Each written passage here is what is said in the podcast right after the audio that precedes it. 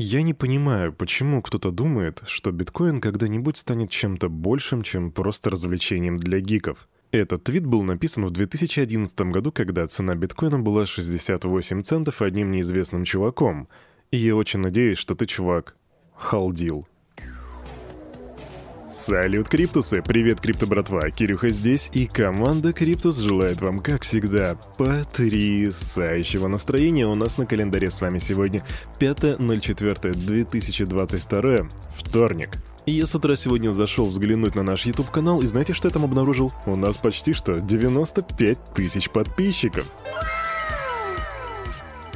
а вернее совсем немножко осталось до этого числа, поэтому если ты еще не пригласил своих знакомых смотреть наш канал, то чего ты ждешь, братишка, давай, подтягивай. Ну а пока ты это делаешь, я сделаю для тебя и для вас всех все как всегда. Мы сделаем обзор рыночка, а потом посмотрим, какие там новости, а там есть на что посмотреть сегодня, это я тебе точно говорю. Раз, два, три, погнали. Фоу. Итак, залетаем на Crypto Bubbles, и что мы видим? Первое, что бросится в глаза, это Waves минус 26,7%. Почему? Расскажу дальше. Дальше у нас идет аудио плюс 24%, цело плюс 21,8%, ну и так по мелочи мина плюс 7,3%, луна плюс 2%, файлкоин плюс 2,9% и доги плюс 5,8%. Кстати, возможно об этом мы тоже поговорим. Для тех, кто держит НИР, тоже хорошая новость, плюс 5,3% дал этот альткоин, биткоин, а, альткоин, биткоин, тю-тю-тю, рэпчик. Биткоин 46 737, это 1% роста, эфириум чуть-чуть подрос, 3 1521 бакс.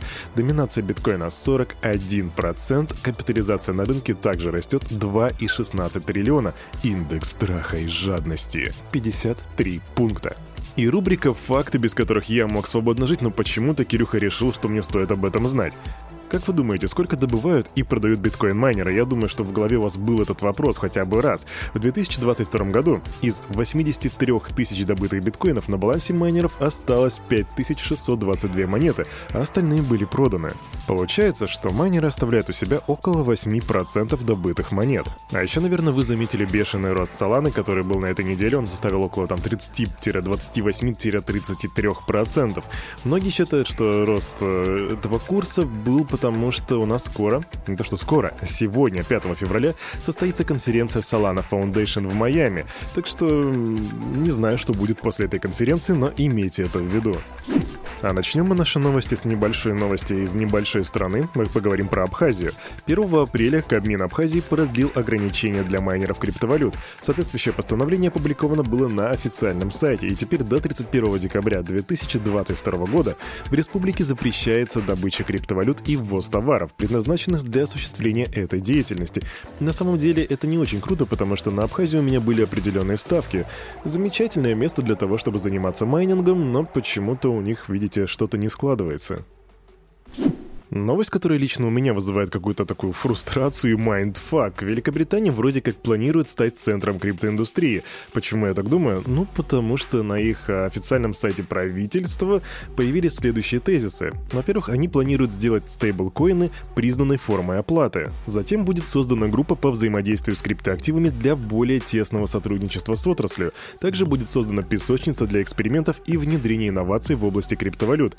Помимо этого, будет улучшаться налоговая система система для развития рынка криптоактивов и еще больше. Королевский монетный двор начнет работу над выпуском NFT. Кирюха, а разве они там не планировали что-то запрещать? И да, да, в этом-то вся и суть, что это политика, ребят, и как видите, я вам раньше говорил, что здесь нету никаких вот таких вот неизменных значений, все очень быстро меняется, то мы против, то мы за, то мы никакие, то мы опять за. В общем, непонятно. Так что не верьте в политику, верьте цифрам.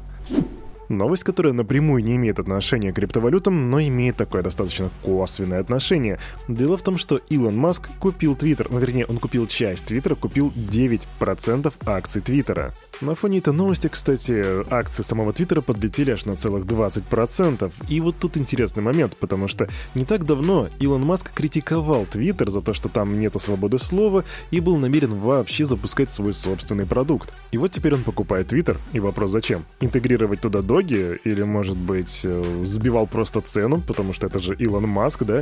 А может быть, потому что он хочет переделать Твиттер? Кто знает. Если у тебя, мой криптобрат или криптосестренка, есть мнение по этому поводу, то я рад буду почитать это в комментариях в Телеграме. А мы идем дальше.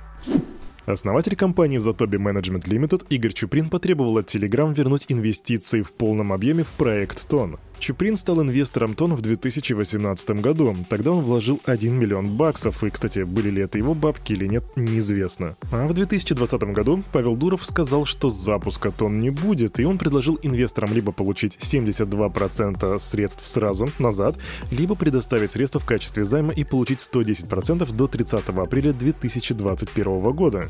И вот вскоре после этого заявления Чуприн подал иск в суд и сказал, что я хочу вернуть все эти бабки обратно, то есть мне не интересно вот эти вот ваши 72%, мне хочу еще, я хочу, чтобы это было 100%, но я не хочу отдавать бабки под займ. Также, по его словам, решение об инвестиции в тон он принял в спешке и не получил документов о рисках, но вот тут интересный момент, крипто-братва. 6 февраля Лондонский международный арбитражный суд отклоняет иск Чуприна, и более того, он постановил покрыть судебные издержки Telegram на 700 тысяч долларов, а также издержки самого суда на 56 тысяч евро. В суде посчитали, что Чуприн либо ознакомился с документами, поскольку эти документы распространялись в сети и обсуждались в блокчейн-сообществе, либо понимал все риски, и это попросту его не беспокоило. Также в подписанном им соглашении о покупке токенов было сказано, что он прочитал об этих рисках. В общем, суд отклонил его жалобу, а также указал, что ему, Чуприну, было лучше принять альтернативное предложение Telegram о выдаче займа. А мораль здесь простая. Всегда смотри, что ты подписываешь. Сотрудники криптобиржи Todex, обвиняемые в мошенническом использовании информационных систем и создании преступной организации, могут получить сроки до 40 564 лет каждый. Да, ты не ослышался, более 40 веков в, тюрячке. Всего задержан 21 человек. А вообще вся эта завязка произошла в 2021 году, когда клиенты Todex подали на эту организацию в суд с обвинениями в мошенничестве. Адвокаты утверждали, что руководство компании могло похитить сотни миллионов долларов. Торги на платформе были приостановлены 21 апреля, и изначально на сайте говорилось, что они вернутся к работе через 5 дней. А позже сайт Todex перестал работать. И если вам интересна сумма, то в обвинительном заключении говорится, что общие убытки из-за краха биржи составили 500, э, извиняюсь, 356 миллионов лир или 24 миллиона баксов. Ну, 40 тысяч лет, конечно, за тюрячкой. Это... Я считаю, что это достаточный срок для того, чтобы осознать свою вину. И когда они оттуда выйдут, они будут совсем другими людьми. Помните, в самом начале этого выпуска Крипто Братва мы видели большой пузырь такой на Crypto Bubbles, на котором было минус 26%. Что на нем было написано? Waves. Так почему же он упал? А это падение произошло после того, как их стейблкоин USDN подешевел до 86 центов. Waves заявляет, что за прошедшим стоит фонд Alameda Research, который решил зашортить USDN. Чё, Кирюх, ну это же стейблкоин, как его можно шортить? Ну, на самом деле можно. И во время высокого спроса можно действительно наблюдать незначительные отклонения даже в USDT и в USDC. Вот только дело в том, что USDT и USDC — это топ стейблкоины, которые по заявлению их эмитентов как бы обеспечены наличкой. А в свою очередь USDN — это алгоритмический стейблкоин, а его капитализация в разы меньше, чем у лидеров рынка. Поэтому, если у тебя много бабла, действительно очень много бабла, то ты можешь зашортить этот стейблкоин. И вот тут уже поднимается вопрос, а зачем Alameda Research, если они вообще стоят за этим, зачем им это нужно? Так вот, есть сейчас мнение в сети, что у нас вроде как, вполне возможно, начинается какая-то такая финансовая криптовойна. Ведь Waves вошли в топ-10 блокчейнов по ТВЛ по заблокированным средствам. Так что за этим будет очень интересно посмотреть. Оставайтесь в курсе.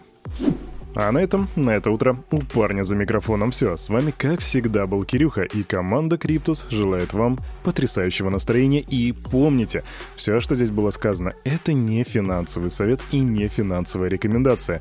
Сделайте собственный research, прокачивайте финансовую грамотность и развивайте критическое мышление. Обнимаю котятки, до свидания, увидимся завтра.